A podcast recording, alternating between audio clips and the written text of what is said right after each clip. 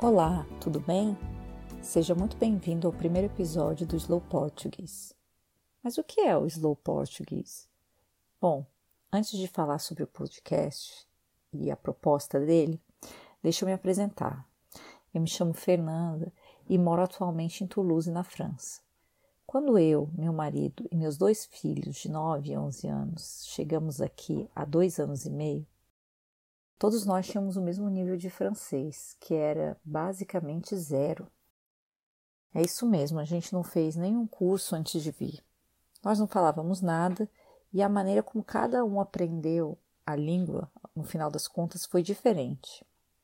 As crianças foram diretamente para uma escola local que não tinha nenhum brasileiro.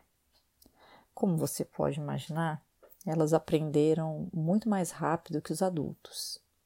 Já eu fui fazer um curso de francês, enquanto meu marido passava a maior parte do tempo falando inglês com os colegas.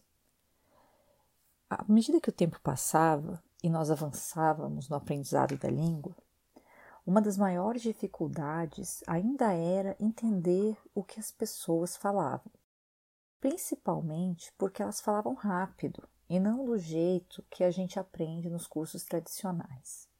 Por exemplo, nós tínhamos muita vontade e curiosidade de assistir os programas locais na televisão e escutar as notícias na rádio, mas essas eram tarefas bem difíceis. A ideia de fazer esse podcast veio justamente dessa nossa experiência.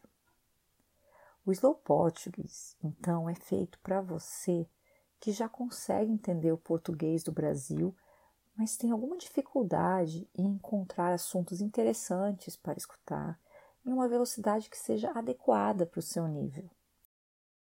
Para que você possa aprender mais e de uma maneira leve e descontraída, cada episódio vai tratar de um tema diferente.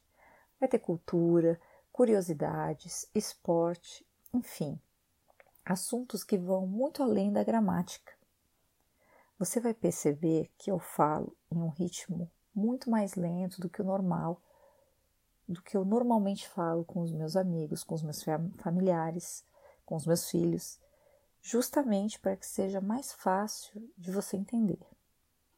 E hoje, para começar, o assunto não poderia ser outro. Quais são as vantagens de falar português? E como eu posso aprender mais rápido? Vem comigo que eu te conto.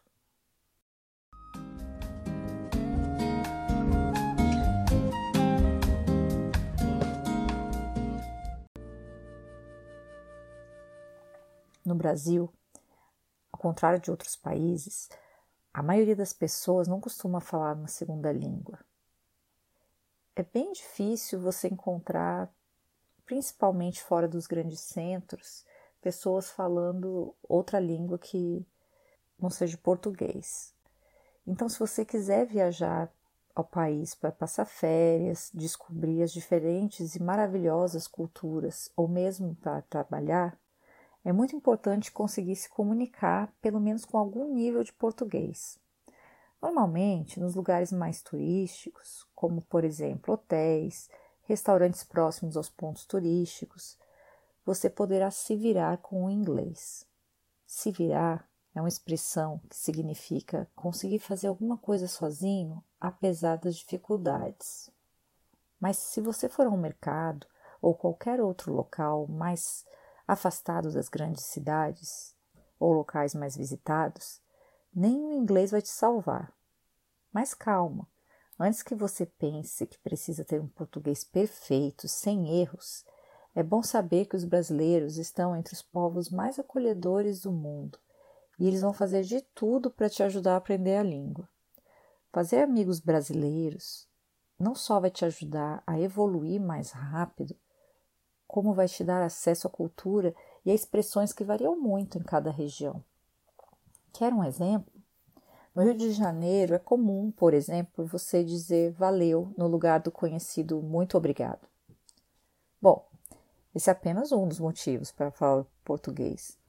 Mas você sabia que aprender uma nova língua possui benefícios cientificamente comprovados? Não?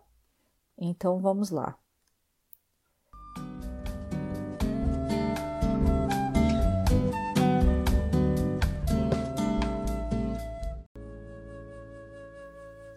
Além de poder entrar em contato com outra cultura, fazer novos amigos, explorar novos lugares, existem pelo menos cinco razões científicas pelas quais vale a pena aprender um novo idioma. A primeira delas, segundo uma pesquisa feita na Universidade da Pensilvânia, nos Estados Unidos, é que aprender uma nova língua nos obriga a deslocar. Deslocar quer dizer mudar de lugar. Deslocar a nossa atenção entre dois sistemas de fala e de escrita. O estudo sugere que, quando fazemos isso, desenvolvemos a habilidade de fazer várias tarefas ao mesmo tempo, ou seja, nossa capacidade multitarefa aumenta. Quando duas pessoas bilíngues, ou seja, pessoas que falam duas línguas, conversam entre si, elas podem selecionar a palavra ou a frase do idioma que demonstra de maneira mais clara os seus pensamentos. Essa habilidade de mudar de uma língua para outra com facilidade no meio de uma conversa estimula essa característica multitarefa. O segundo motivo para aprender uma nova língua é que os riscos de desenvolver Alzheimer e demência diminuem. Pesquisadores da Índia e do Reino Unido conduziram um estudo com 648 pacientes que sofriam de demência eles fizeram isso para compreender se havia alguma relação entre a quantidade de línguas que essas pessoas falavam e a idade em que os sintomas da doença delas começaram a se manifestar. Eles também levaram em conta outras características dos pacientes, como escolaridade, renda, sexo e saúde física. E os resultados demonstram que, para os adultos que falam só uma língua, a idade média para os primeiros sinais de demência começarem a se manifestar foi de 71,4 anos. Entre adultos que falam duas ou mais línguas, os sintomas só começam após os 75, ou seja, quatro anos mais tarde. Outro benefício comprovado, dessa vez pelos cientistas da Academia Americana de Neurobiologia, é que aprender um novo idioma ajuda a proteger nossas memórias, mesmo depois de adultos. Entre as pessoas que participaram do estudo, os pesquisadores descobriram que aquelas que falavam quatro ou mais idiomas tinham cinco vezes menos chance de desenvolver problemas cognitivos, quer dizer, problemas de conhecimento, em comparação com quem falava dois idiomas. A quarta razão para estudar outra língua vem de um estudo da Universidade de Chicago, onde pesquisadores sugerem que pensar em outro idioma melhora o nosso processo de tomar decisões. Segundo esses pesquisadores, quando utilizamos uma língua estrangeira para tomar uma decisão, nós reduzimos erros de julgamento que existem por estarmos de alguma maneira ligados ao assunto. A explicação para esse caso seria que uma língua estrangeira proporciona maior distância emocional do que uma língua nativa. Nativa quer dizer do nosso país de origem. A quinta e última vantagem foi revelada por uma pesquisa da Universidade Pompeu Fabra, na Espanha. Os pesquisadores descobriram que pessoas que falam mais de um idioma são mais observadoras e mais capazes de manter o foco, quer dizer, a atenção sobre informações importantes, ou seja, elas separam com mais facilidade o que não é tão útil. Essas pessoas também conseguem identificar melhor informações erradas. Agora que você já sabe um pouco mais sobre como estudar uma outra língua traz benefícios para o seu cérebro, você pode estar se perguntando: Ok, mas como eu posso acelerar esse processo? Se para as crianças o desafio é muito mais fácil, para os adultos o aprendizado de um novo idioma é mais lento, já que o ritmo das novas conexões no cérebro adulto não é mais a mesma de quando a gente é criança. Mas nem tudo está perdido. Aqui vão algumas dicas que eu utilizei para aprender o francês e que podem te ajudar a ir mais longe com o português. Você está preparado?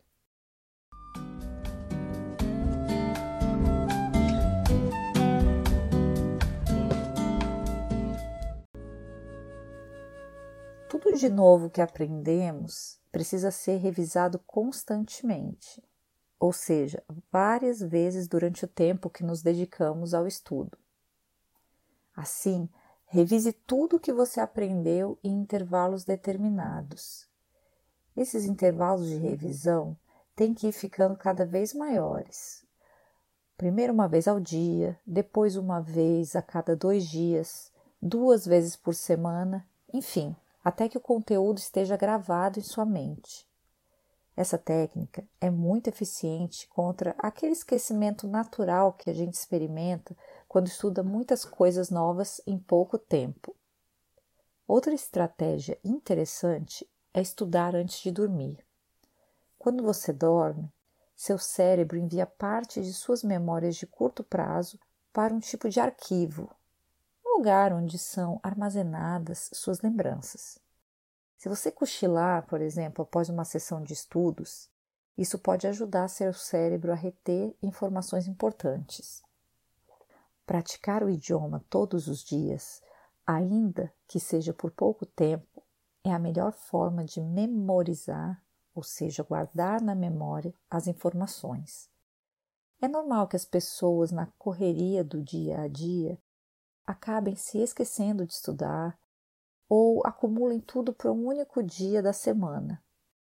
Mas a forma mais eficaz de reter informações é praticar um pouco todos os dias. Se você manda muitas informações de uma vez para o seu cérebro, ele não consegue arquivar todo o conteúdo. Ao contrário, quantidades menores de novos conhecimentos permitem que o cérebro tenha mais tempo de armazená-los, ou seja, de guardá-los. Uma dica importante é misturar o que você já aprendeu com novas informações.